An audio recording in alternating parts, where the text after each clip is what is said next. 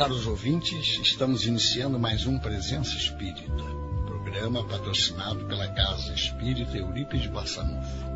Nossos propósitos vigoram na divulgação pura e simples dos princípios que norteiam a doutrina espírita, de forma a não descaracterizá-la, analisando e estudando seus preceitos à luz das obras básicas dadas pelos espíritos a Allan Kardec e continuadas pelos reconhecidos médiums Chico Xavier e Ivone Pereira, recomendados por suas firmezas evangélicas e doutrinárias, e tendo como modelo inquestionável de conduta humana nosso Senhor Jesus Cristo.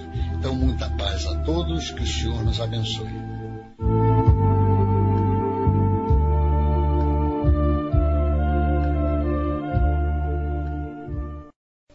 Queridos irmãos, muito boa noite. Aqui estamos mais uma vez pelas ondas amigas da Rádio Rio de Janeiro para levar até vocês o programa Presença Espírita. Um programa que é patrocinado pela Casa Espírita Eurípides Barçanufo, que fica situada em Jacarepaguá, no Rio de Janeiro, na rua Gazeta da Tarde, 235 na Taquara. Hoje quem vos fala é Afrânio. Sendo hoje um dia especial, a chamada Sexta-feira Santa, nós gostaríamos um pouco de abordar um tema ligado à época, e mas gostaríamos de enfocá-lo pela ótica espírita. Bem, antes de adentrarmos no tema que escolhemos, gostaríamos de fazer umas rápidas reflexões sobre a Semana Santa, lembrando que, na verdade, a Semana Santa é um feriado católico, um, feriado instituído, ou melhor, um, uma festa, não um feriado, uma festa instituída pela Igreja Católica, que fica desde o domingo, chamado Domingo de Ramos, o domingo em que simboliza a entrada de Jesus em Jerusalém, quando ele é recebido com palmas, né, uma, aquela flor chamada palma, né, na, pelas diversas, pelo povo, é, pelo povo judeu, né, em Jerusalém, e se estende a Semana Santa até o chamado Domingo de Páscoa, que é quando ocorre a ressurreição do nosso Mestre Jesus. Então, esses, é, esses aí são os, os dois marcos da chamada Semana Santa, o domingo de Ramos, que é a entrada de Jesus em Jerusalém, e o momento da ressurreição de Jesus, justamente no domingo de Páscoa.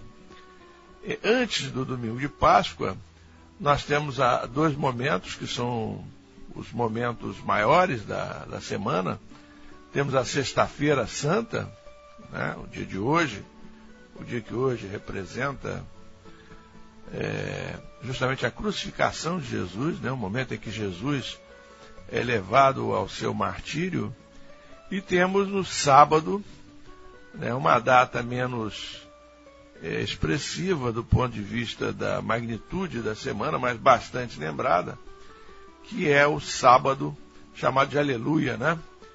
que é o momento em que é, se relembra é, o, relembra a morte de Judas através do suicídio. Então são momentos são momentos é, marcantes da Semana Santa. A Sexta-feira Santa, que é o momento maior, é o clímax da semana, e temos o Sábado de Aleluia, que é o momento do suicídio de Judas. E com relação ao suicídio de Judas, nós temos notado que as celebrações não são celebrações cristãs, vamos dizer assim, porque Jesus, durante toda a sua trajetória conosco, ele se conservou sempre ao lado da paz, sempre ao lado do amor, sempre colocando que nosso propósito deveria sempre ser o de nos amarmos uns aos outros.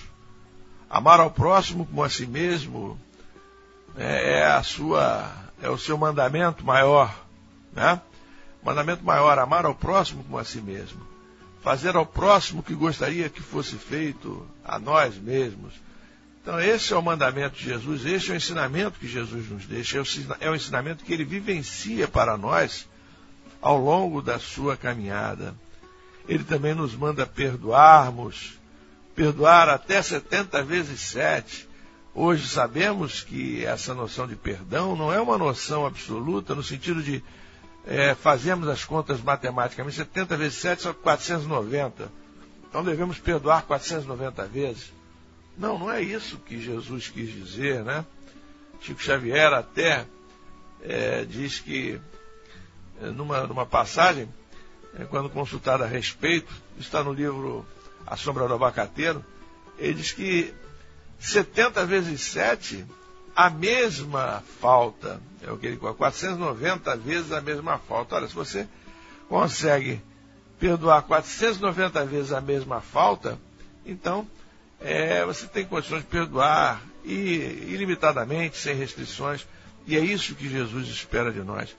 Então, se Jesus nos fala em perdão, se Jesus nos fala em amor, as celebrações que a tradição religiosa colocam no dia, é, no chamado Sábado de Aleluia, lembrando a figura de Judas sempre como um criminoso, sempre como alguém que traiu os seus a sua fé, que traiu o seu compromisso, e sempre é, se servindo, portanto, dessa figura evangélica para externar uma série de revoltas, uma série de, é, de pensamentos que estão dentro de si. Isso não é um comportamento né, que nós possamos dizer cristão. Né? O comportamento cristão é o comportamento do perdão, é o comportamento do amor, e nesse sentido nós temos que olhar a figura de Judas. Né? Judas no plano espiritual. Então é nesse enfoque que nós queremos conversar no dia de hoje. Além das páginas do Evangelho que nos são relatadas pelos evangelistas Mateus, Marcos, Lucas, João, né? Nós temos uma série de narrativas sobre o Evangelho que nos são trazidas pelos Espíritos.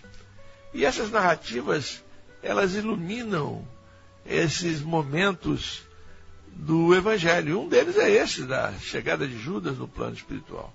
Então, o que nós gostaríamos de conversar na noite de hoje com vocês, amigos ouvintes, é justamente sobre a figura de Judas, sobre esse enfoque que nós damos a, a sua, ao seu ato, né? e dessa forma procurarmos compreender melhor o seu comportamento e dessa forma agirmos como Jesus espera que hajamos em relação a Judas. Bem, vamos relembrar evangelicamente o fato. Né? Nós, em Mateus, nos capítulos 26 e 27, nós vemos é, justamente esse momento em que Jesus é preso e o momento da crucificação de Jesus, o momento do suicídio de Judas. Né? Então são esses momentos que nos interessam. Nós sabemos no capítulo 26 de Mateus que Jesus é preso logo após ele ter é, passado uma parte da noite no horto do Getsemane, né, justamente com alguns discípulos. Na verdade, diz-nos é, diz-nos o, o nosso companheiro, nosso companheiro Mateus, que Jesus ele levou consigo apenas os dois filhos de Zebedeu. Diz assim, né? Está é, tá no versículo 36. Em seguida foi Jesus com eles a um lugar chamado Getsemane e disse aos seus discípulos: Assentai-vos aqui, enquanto eu vou ali orar. E levando consigo a Pedro e aos dois filhos de Zebedeu, começou a entristecer-se e a angustiar-se. Os dois filhos de Zebedeu certamente se refere a João e a Tiago. Então lhes disse: A minha alma está profundamente triste até a morte. Ficai aqui e vigiai comigo. Então Jesus se adianta, entra em oração e os três dormem: Pedro, João e Tiago. Os três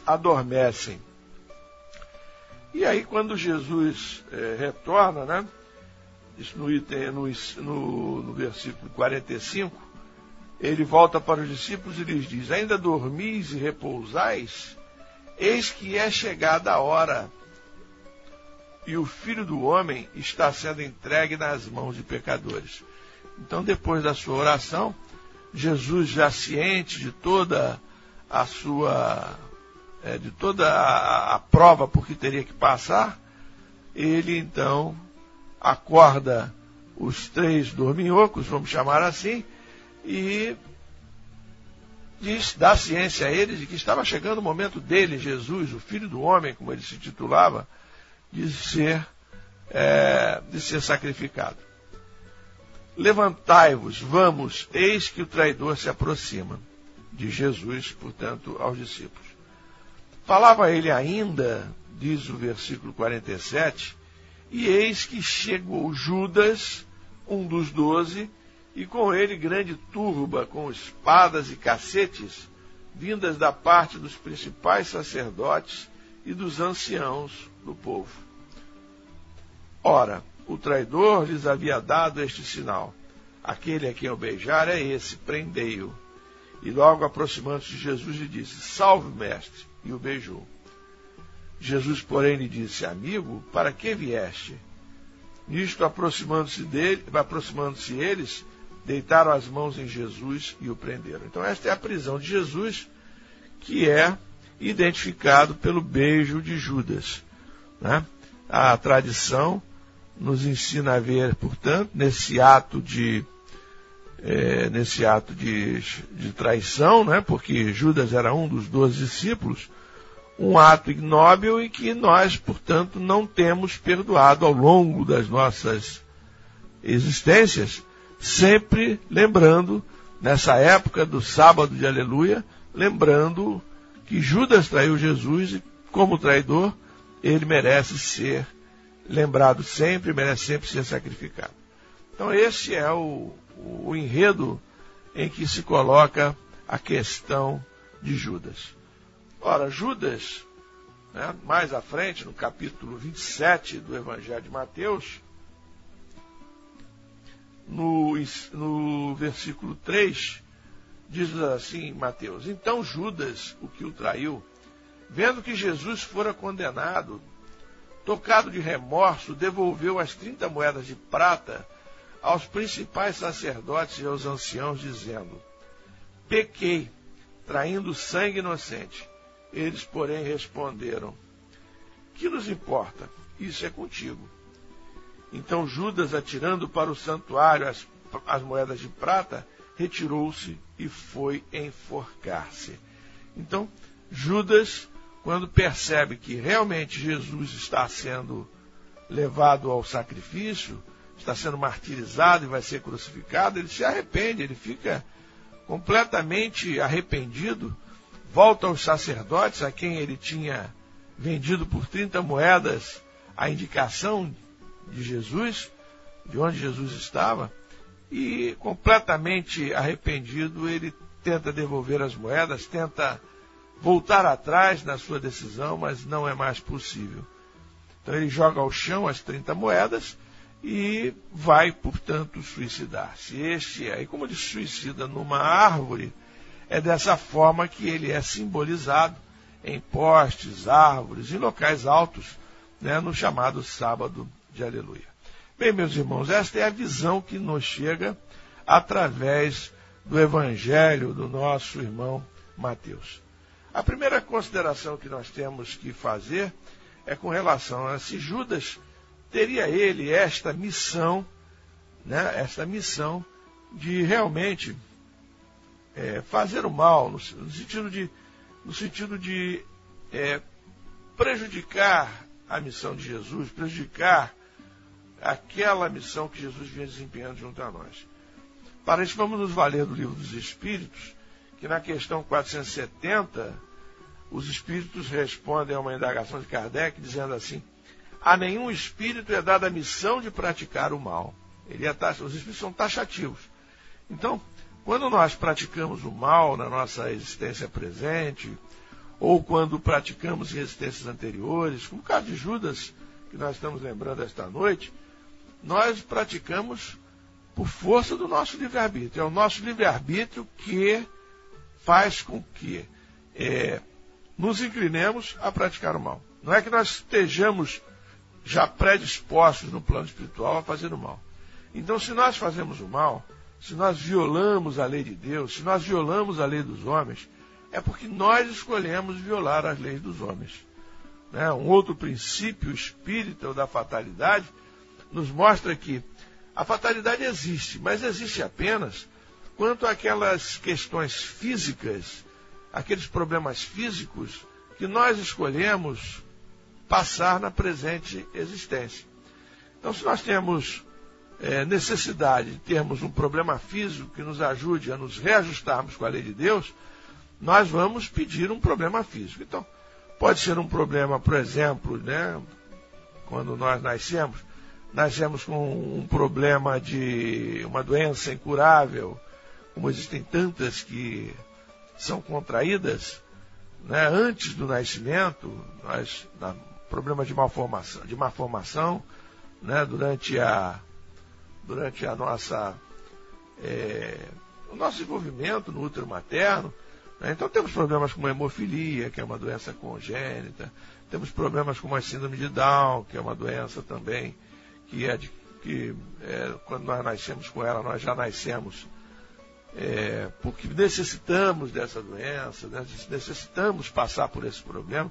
Lembrando sempre que o problema não é apenas para quem está passando, mas o problema se estende aos familiares, que tem que ter muita tolerância, tem que ter muito amor com aquele ser que está é, sob a nossa responsabilidade. Nós também, meus irmãos, podemos fazer planejamentos no plano espiritual, antes de reencarnarmos e contrairmos doenças que nos farão, é, nos farão passar por dificuldades que, que, nós necessitamos para nos reajustarmos diante da lei de Deus. Né? Problemas como, por exemplo, a lepra, né? a chamada é, mal de Hansen, né? ou a doença de Hansen. Nós temos é, problemas cardíacos, problemas de órgãos, mau funcionamento de órgãos, então, esses problemas que vão acontecer durante a nossa existência física são problemas muitas vezes escolhidos por nós no plano espiritual para quando reencarnarmos nos reajustarmos com a lei de Deus. Porque nesse processo de idas e vindas a que todos estamos submetidos, nós vulneramos muitas vezes no passado e até mesmo no presente, em alguns momentos de vigilância, talvez tenhamos vulnerado a lei de Deus. Então, não há nada que a gente faça de errado, de contrário à lei de Deus, que a gente não seja responsabilizado. Nossa própria consciência nos, é, nos coloca diante de nós mesmos como responsáveis. O que aconteceu a Judas, né? Ninguém condenou Judas. Quem condenou Judas foi a sua própria consciência. Ele diante da própria consciência, ele se viu incomodado. E como não tinha forças para enfrentar o ato que tinha praticado, ele então se, eh, se suicidou, preferiu se suicidar. O que não é uma saída recomendável em nenhuma circunstância. Porque se erramos, nós vamos precisar assumir a responsabilidade pelo erro que praticamos. O suicídio não nos livra da responsabilidade. E nós vamos ver que Judas, quando retorna ao plano espiritual através do suicídio, ele é situado em regiões de muito sofrimento. Esse é o destino do suicida. É preferível enfrentar as dificuldades decorrentes do nosso erro encarnados no corpo, portanto, do que desencarnados fora do corpo, onde narram-nos diversos espíritos, é muito mais doloroso, é muito mais penoso para o espírito enfrentar as suas responsabilidades. É, existe um livro, um clássico, digamos assim, da literatura espírita, um livro da médium Ivone do Amaral Pereira, escrito por Camilo Castelo Branco, que se chama Memória de um Suicida. Né? Se algum dia nós nos sentirmos inclinados a perpetrar esse ato contra nós mesmos, o que nós não recomendamos veementemente é, pedimos aos irmãos que não pensem desta forma, porque é um ato que só irá nos trazer sofrimento, mas se quisermos conhecer mais sobre o suicídio, leiamos Memórias de um Suicida. Aqueles que o lerem certamente vão querer se afastar desta ideia rapidamente. Mas, meus irmãos, então, Judas não tinha a missão de fazer o mal. Foi livre-arbítrio de Judas.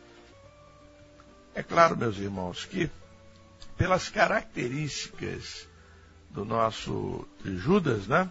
Jesus sabia que ele seria é, o discípulo com mais possibilidades de perpetrar a chamada traição contra ele. Né? O nosso companheiro Pedro de Camargo, é, que adotou o pseudônimo de Vinícius, no livro Na Escola do Mestre, ele faz uma análise dessa, desse episódio de Judas. Né? Ele diz: reabilitação de um culpado. É dessa forma que ele coloca. E ele diz que justamente é, Jesus era. Jesus sabia que Judas, além de ambicioso, era amigo do dinheiro, sumamente egoísta e era cínico. Né? Então ele tinha essas características que certamente o levaram a. que influenciaram nessa sua decisão de trair Jesus, de entregar Jesus às autoridades da época. Mas é, Judas, ele fez isso por convicção. Judas era, era um, um, judeu, ele achava que com a sua, com o seu ato, ele iria conseguir que Jesus, depois de preso, fizesse alguma, alguma espécie de mágica, alguma espécie de tivesse alguma espécie de atitude, né, usando seus poderes para justamente conduzir o povo contra é, a opressão que o povo sofria dos romanos.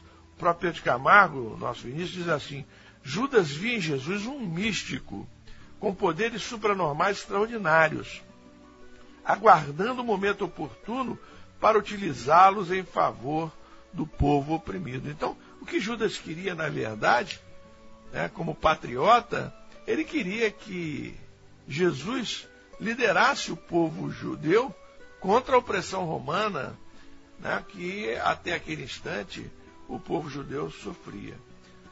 Então, esse foi o propósito que moveu Judas. Né, de maneira que Jesus, sabendo dessas características de Judas, o identificou como o apóstolo que provavelmente iria traí-lo, como na verdade tudo se confirmou.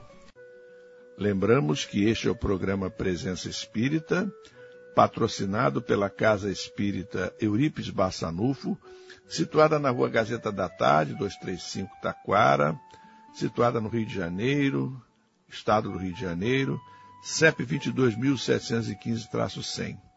Telefones 2446-8108, 2446-3922. Nossas reuniões públicas de estudo doutrinário e passes se realizam na sede da nossa casa, no endereço citado, diariamente às 9 horas, ou então às segundas e quintas-feiras às 19h45, ou ainda às sextas-feiras às 16 horas. Toda esta programação referida está detalhada na página da nossa casa, bastando que acesse e você terá rapidamente uh, o, os palestrantes, os temas que serão abordados durante o mês uh, que estejam consultando. Sigamos então com o programa da noite de hoje. No livro Boa Nova, né, agora vamos falar do Evangelho é, com as cores dos nossos amigos espirituais. Um deles, o nosso irmão X. Né, irmão X nos dá o, nos dá no livro Boa Nova, no capítulo 24, o título, sob o título A Ilusão do Discípulo, ele nos fala justamente de Judas. Nos dá um diálogo entre Judas e Tiago, né, em que Judas é, defende justamente que o mestre, palavras então de irmão X, o mestre era demasiadamente humilde e generoso para vencer sozinho por entre a maldade e a violência. Então, essa é a conclusão do diálogo entre Judas e Tiago. Tiago procurando dar, é, mostrar que a missão de Jesus não era missão revolucionária, né? É, de maneira que diz assim Tiago, ó, vamos reconstituir aqui algumas, alguns trechos desse diálogo. Tiago exclamou Judas entre ansioso e atormentado. Não achas que o mestre é demasiado simples e bom para quebrar o jugo tirânico que pesa sobre Israel, abolindo a escravidão que, que oprime o povo eleito de Deus? Veja a preocupação de, de Judas, né? De libertar o povo judeu. E aí Tiago responde: Mas, replicou Tiago, poderias admitir no mestre as disposições destruidoras de um guerreiro do mundo? E aí então, mais uma vez, Judas fala: Não tanto assim, contudo, tenho a impressão de que Messias não considera as oportunidades.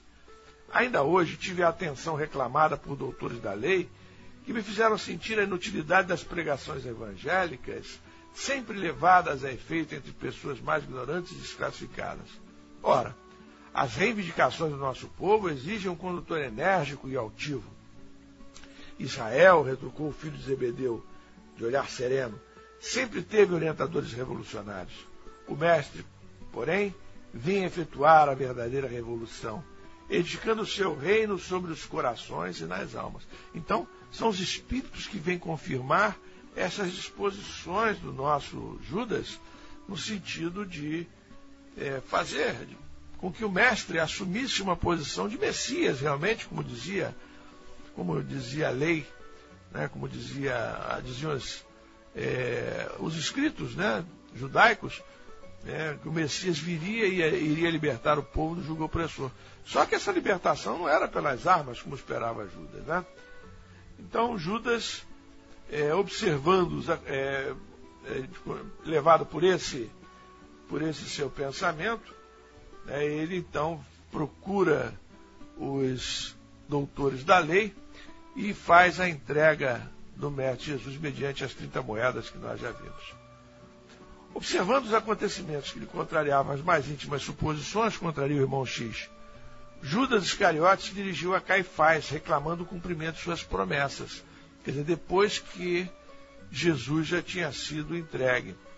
Os sacerdotes, porém, ouvindo-lhe as palavras tardias, sorriram com sarcasmo.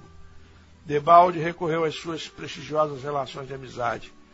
Teve de reconhecer a falibilidade das promessas humanas.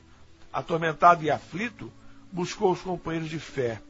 Encontrou-os vencidos e humilhados Pareceu-lhe, porém, descobrir em cada olhar a mesma exprobação silenciosa e dolorida.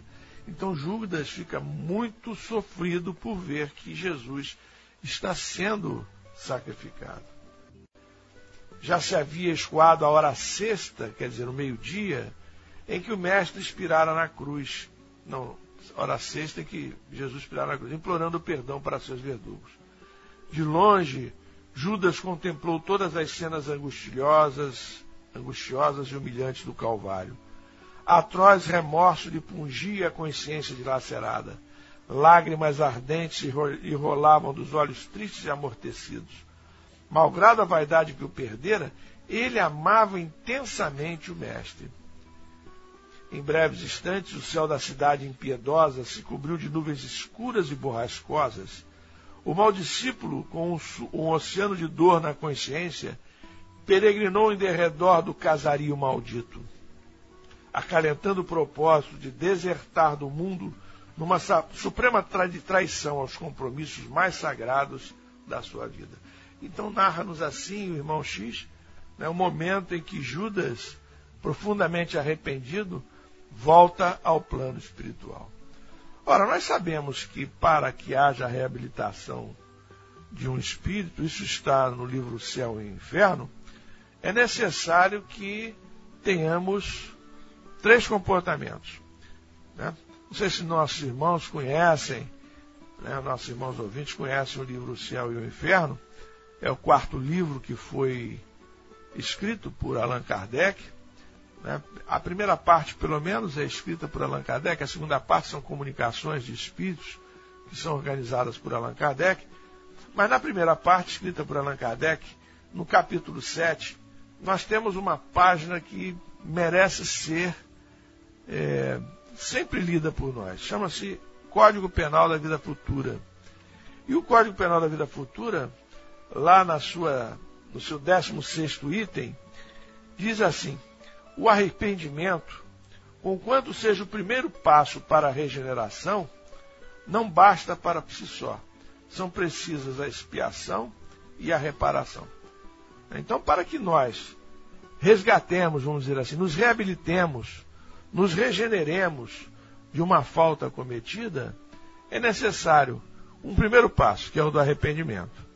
O segundo passo, que é o da expiação, quer dizer, o do sofrimento, para nós purgarmos aquilo que fizemos de errado.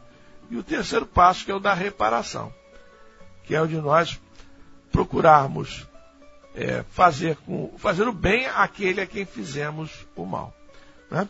Então são os três passos. Ora, aqui pelo que nós estamos lendo, nosso Judas já teria chegado ao primeiro passo, já estaria arrependido. Isso há dez, há dois mil anos atrás, meus irmãos. Será que durante dois mil anos nosso Judas já não teria é, passado pelas duas outras fases, dois mil anos não seriam suficientes para ele espiasse, para que ele espiasse a falta cometida e para que ele reparasse o que fez de errado? Né? Voltaremos a, a, falar sobre isso um pouquinho mais à frente no nosso programa da noite de hoje. Né? Mas me parece que a lógica indica que sim, que nosso irmão Judas já teria tido condições de fazer esse, já de ter passado por essas três fases da reabilitação, da regeneração aos olhos é, de Deus, né? da a regeneração exigida pela sua própria consciência. Então, meus irmãos, fica aí a, a recomendação da leitura do livro O Céu e o Inferno para todos nós. Mas vimos então que o irmão X, lá na, na sua narrativa, ele diz que Judas amava profundamente a Jesus. Em, outro, em outra página escrita, outra página evangélica escrita pela espiritualidade, nós vamos encontrar, né, é, vamos encontrar justamente a confirmação do que nós estamos estudando nesta noite. No livro Trigo de Deus, psicografado por Divaldo Pereira Franco, é, de autoria da nossa companheira Amélia Rodrigues, nós vamos, num capítulo do livro, nós vamos encontrar novamente essa alusão ao nosso companheiro Judas. É justamente no capítulo 12, Arrependimento Tardio, esse é o nome. Esse livro Trigo de Deus faz parte de uma série de livros de Amélia Rodrigues, psicografado por Divaldo Pereira Franco. E nesse livro, né, então, nesse capítulo 12, Amélia nos narra o seguinte em relação a Judas.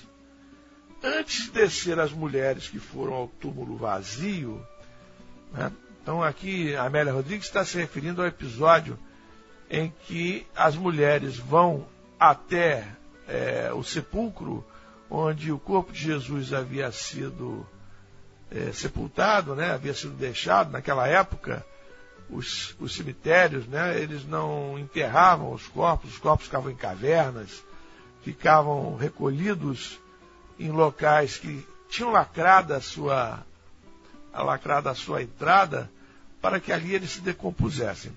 Então, é, é, o episódio narra o momento em que as mulheres vão até vão até a sepultura, vão até o sepulcro onde Jesus, o corpo de Jesus havia sido deixado, e quando lá chegam, encontram a pedra que lacrava a entrada deslocada e o corpo de Jesus havia desaparecido. Então é esse episódio que está sendo mencionado pelo nosso, pela nossa Amélia Rodrigues nesse livro Trigo de Deus. Então, antes de aparecer as mulheres que foram ao túmulo vazio, quer dizer, antes de Jesus, antes do episódio da ressurreição de Jesus, Diz Amélia que Jesus descera às regiões penosas do mundo inferior, ao qual se arrojara Judas invigilante. Nós sabemos por estudos de outros autores espirituais, como André Luiz, principalmente, que existem várias religiões, várias regiões onde é, nós podemos nos situar no mundo espiritual. Existem regiões superiores e existem regiões inferiores.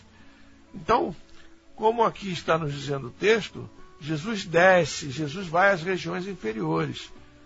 Diz-nos André Luiz que essas regiões são justamente é, o chamado abismo e as trevas. São regiões, são as regiões de maior sofrimento no mundo espiritual. Equivaleria ao denominado inferno que os nossos irmãos católicos e também os evangélicos é, relatam. É uma, uma região no mundo espiritual onde nós, que tenhamos errado mais, nos situaremos eternamente após a nossa, o nosso retorno ao mundo espiritual. Mas no caso aqui, então, essa, essa, essa é a concepção católica, é a concepção evangélica. Nós espíritas sabemos que nós estamos sempre em crescimento, estamos sempre evoluindo, temos várias encarnações. Mas então, Jesus desce até onde estava Judas. E aí se dá a seguinte narrativa. Então Jesus desce às regiões penosas do mundo inferior, ao qual se arrojara Judas invigilante invigilante porque usou mal seu livre-arbítrio. Debatendo-se em constrição psíquica do laço que o enforcara, então ainda sob a aflição daquele laço que o enforcara, que, que, o, que, é, que o tirara da vida física, né? E sob a zombaria daqueles espíritos que o estimularam à tragédia, tornara-se o símbolo da suprema desdita no aturdimento ímpar, sem poder ver o amigo divino, sentiu momentaneamente atenuarem-se as dores e a loucura, e ouviu-lhe a voz dúlcida nos refolhos do ser. Judas, sou eu. Confia e espera. Ainda há tempo. Nenhuma das, minha, das minhas ovelhas se perderá. Então, Jesus vai até o encontro de Judas e coloca para ele né, a consolação. Vai resgatar Judas no mundo espiritual, no mundo do sofrimento. Né? Mostrando então a narrativa também que se Jesus procede dessa forma, é porque Jesus tinha méritos. Porque nenhum de nós receberá aquilo que não merece. Ora, se Judas mereceu a presença de Jesus junto dele, é porque, além de perdoá-lo, Jesus via nele méritos para estar ali ao seu lado naquele momento. Né? E aqui Jesus tem uma frase que é muito importante para todos nós: nenhuma das minhas ovelhas se perderá. No sentido de que, por mais erros que tenhamos cometido no passado, certamente um dia estaremos novamente no rebanho do nosso Mestre Jesus. E ele diz assim: perdoa-te o ultraje a fim de que te possas libertar da culpa e recuperar-te. Acende a candeia da esperança e a sombra cederá. Recorda o amor de modo que a paz se te, se te aninhe no coração. Nunca te deixarei nem te condenarei, diz Jesus. Hoje começa a época nova e amanhã é o dia da vitória. Repousa um pouco, pois os milênios te aguardam e eu também estarei esperando por ti suavizado o sofrimento pelo reconforto da presença, Judas adormeceu por um pouco, adquirindo, adquirindo forças para as futuras expiações redentoras. Os príncipes dos sacerdotes, apoiando as moedas, disseram: Não é lícita lançá-la no tesouro, pois são a preço de sangue. Depois de terem deliberado, compraram com ela o campo do oleiro para servir de cemitério aos estrangeiros. Por tal razão, aquele campo é chamado até o dia de hoje campo de sangue. Cumpriram-se as profecias. Bem, então, a nossa Amélia Rodrigues reporta-se também, além desse, desse momento em que reencontram-se Judas e Jesus, no mundo espiritual, numa região de sofrimento, Jesus consolando a Judas, Amélia Rodrigues se reporta as 30 moedas que são atiradas de, por Judas ao chão, quando ele volta aos sacerdotes, e o sacerdote diz: Isso é problema teu. E aí então ele pega as moedas profundamente arrependido e joga ao chão. Essas moedas são reunidas e vão permitir a compra de um cemitério, de uma região que vai dar origem ao cemitério estrangeiro chamada Campo de Sangue, justamente lembrando que tinham sido com aquelas 30 moedas que é, Jesus havia, a vida de Jesus havia sido comprada pelos, pelos sacerdotes farisaicos. Então, meus irmãos, ao lembrarmos o sábado de aleluia, ao lembrarmos a figura de Judas, possamos fazê-lo não com essa atitude de condenação, essa atitude de intolerância que caracteriza, que nos tem caracterizado em razão dessa tradição religiosa. Lembremos Judas como um espírito imortal, um espírito que, como nós, fracassou talvez em seus compromissos, errou, né? não honrou ah, os seus votos no plano espiritual. Muitos de nós já, quantas vezes já falhamos em existências passadas, nessa existência mesma, quantas vezes nós traçamos diretrizes para o nosso comportamento e não, não temos forças para segui-las. Então, meus irmãos, que a nossa atitude em relação a esse espírito, em relação a Judas, seja uma atitude de tolerância, uma atitude que nos consagre ao perdão, né? que todos possamos nos perdoar uns aos outros, perdoar o nosso irmão, perdoar com serenidade, esperando que ele, na verdade, esteja no plano espiritual hoje, totalmente reabilitado, estando junto do nosso Mestre Jesus, participando das conquistas espirituais que o Mestre Jesus tem nos possibilitado a todo. Que possamos perdoar a Judas, que possamos nos perdoar pelos erros que cometemos, para que não alimentemos a consciência de culpa, como diz a lição, que é profundamente danosa ao nosso progresso espiritual que possamos, meus irmãos, amarmos-nos uns aos outros como Jesus nos ensinou. E que possamos pedir ao nosso Mestre Jesus, nesta semana em que tanto lembramos nosso Mestre, possamos lembrá-lo sempre com vida, vida eterna, com seu olhar sereno pairando sobre todos nós, nos auxiliando a superarmos as dificuldades da jornada. Bem, queridos irmãos, chegamos ao momento final do nosso programa. Como sempre fazemos, homenageamos o nosso companheiro Chico Xavier, Francisco Xavier. Certamente o médium mais importante para a doutrina espírita de todos os tempos. O nosso querido Chico Xavier tem muitos episódios e nós queríamos relacionar algum dos episódios da sua vida com o nosso tema de hoje. Lembramos então que existe uma, uma analogia entre a vida de Jesus e de Joana d'Arc. E baseado nesse, nessa analogia, né, assim como Jesus, a Joana teria sido traída por todos aqueles que a seguiam, é, ou pelo menos teria, se não houve uma traição explícita, eles foram, eles se mantiveram em silêncio diante da condenação, assim como os discípulos se mantiveram em silêncio diante da condenação de Jesus. Diante da condenação de Joana, também eh, teriam se mantido em silêncio aqueles que a seguiam. É, de maneira que a vida de Joana d'Arc, em termos do desfecho da sua vida, é muito semelhante. E assim como Judas, Joana d'Arc, ela tinha propósitos eh, patrióticos.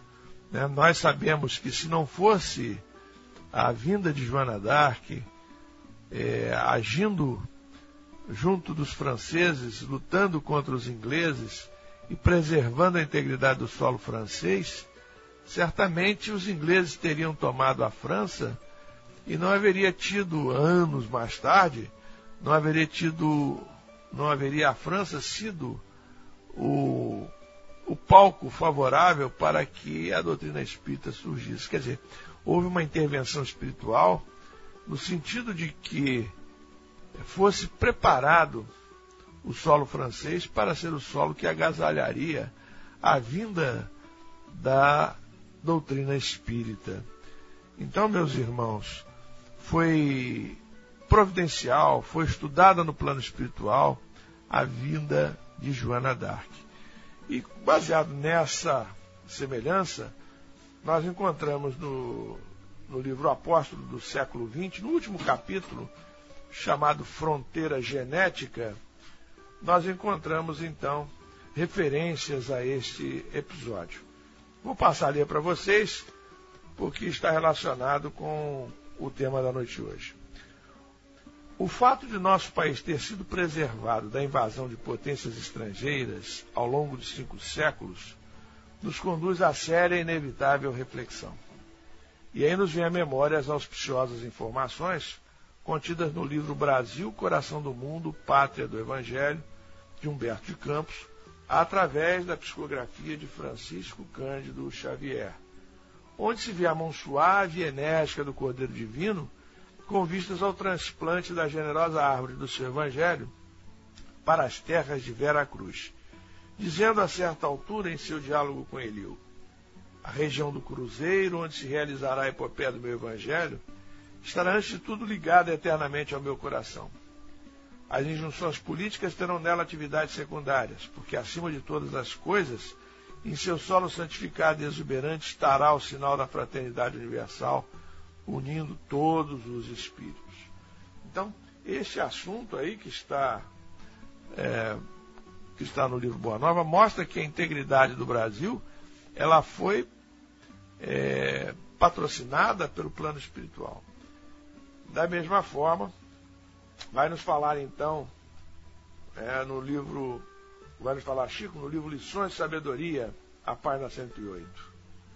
Éramos oito ou nove pessoas sentadas em torno dele no, no fim da noite de sábado de 1978, né, quando tivemos a oportunidade de privar quase uma hora e meia de amenidades e troca de impressões.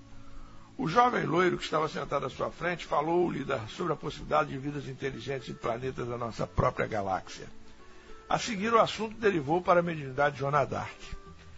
Aqui é que nós queríamos ressaltar, meus irmãos. Chico Xavier então começou a falar. Certa feita indaguei de Emmanuel qual, quais seriam os grandes feitos de Joana d'Arc, uma vez que ela havia comandado os exércitos franceses na luta contra os ingleses. O benfeitor me esclareceu então que os grandes feitos da inspirada Dozela de Dom Remy deve ser considerada a sublimação da área genética humana, que propiciou terreno para o nascimento de grandes espíritos vindo posteriormente a nos enriquecer a humanidade, contando-se entre estes Lavoisier, Augusto Conte, Pascal e vários outros. Um senhor de meia idade, que estava ao seu lado, quis saber sobre a mecânica reencarnacionista, que na espiritualidade prepara a vinda de criaturas de escola que enriquecem a família humana e preparam o advento de significativos acontecimentos, tendo o médium comentado o seguinte, aí é Chico falando, Nunca me canso de admirar as maravilhas da engenharia genética a partir dos planos do mundo maior. Vou dar um exemplo simples. Suponhamos que certa região do nosso Brasil tivesse sido invadida por 5 milhões de indivíduos vindos do Oriente, ou mesmo da Europa, e tivesse se fixado, vamos dizer, na Amazônia. Se isso tivesse acontecido há 20 anos, é provável que ainda hoje estivéssemos lutando contra os sobreviventes dessa invasão para a conservação da posse da terra nacional. Faz algum tempo, Emmanuel me disse que nada menos de 20 milhões de espíritos cruzaram nossa fronteira genética, reencarnando no Brasil. Esses espíritos vieram da Suécia, França, Alemanha, Itália, Espanha e outros, em menor número. Curiosamente, durante essas duas décadas, pouquíssimos foram os espíritos vindos de Portugal. Então, nosso Chico aqui, falando que muitos espíritos que reencarnaram aqui no Brasil são espíritos que vieram, inclusive, da época da França, lá da nossa querida Joana d'Arc. Então, meus irmãos, na verdade, nós estamos todos submetidos ao processo reencarnatório.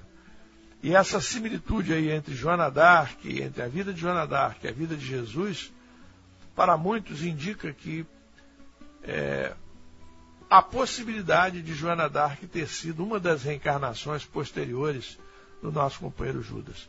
De modo que ele, então, obedecendo a nossa, ao nosso raciocínio, ele já estaria reabilitado diante do, da justiça divina. Já teria se arrependido há dois mil anos e já teria expiado e também se reabilitado diante da lei, pelo menos na reencarnação como Joana d'Arc. Se alguma outra ele teria tido depois, nós desconhecemos. Mas essa analogia aí faz com que alguns companheiros, inclusive o próprio Leon Denis, no livro Joana d'Arc, Médium, é, levante essa possibilidade. Então, meus irmãos, encerrando o nosso programa da noite de hoje, que esperamos tenha sido do agrado de vocês, vamos lembrar algumas trovinhas de Alta de Souza e todas psicografadas por Francisco Cante Xavier. Em torno do amor, este é, esta é a primeira. Obsessão de quem ama, ninguém consegue entendê-la. Parece vaso de lama encarcerando uma estrela. E mais uma, instruções da vida. Ofensa, pedrada, espinho. Injúria, maldade ou lama. Tudo vence no caminho o coração de quem ama.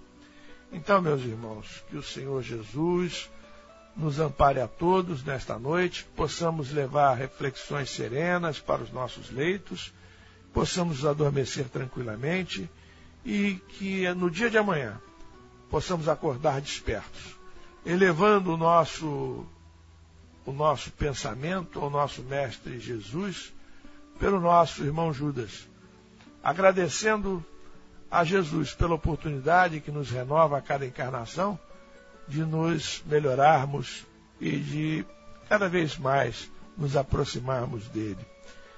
Senhor Jesus, auxilia-nos a todos nesta noite e proporciona-nos, Mestre, uma noite de sono reparador ampara esses espíritos que no passado cometeram deslizes, como nosso irmão Judas, e que possas e que possam, Senhor Jesus, estarem todos amparados, buscando a sua renovação íntima. Graças a Deus.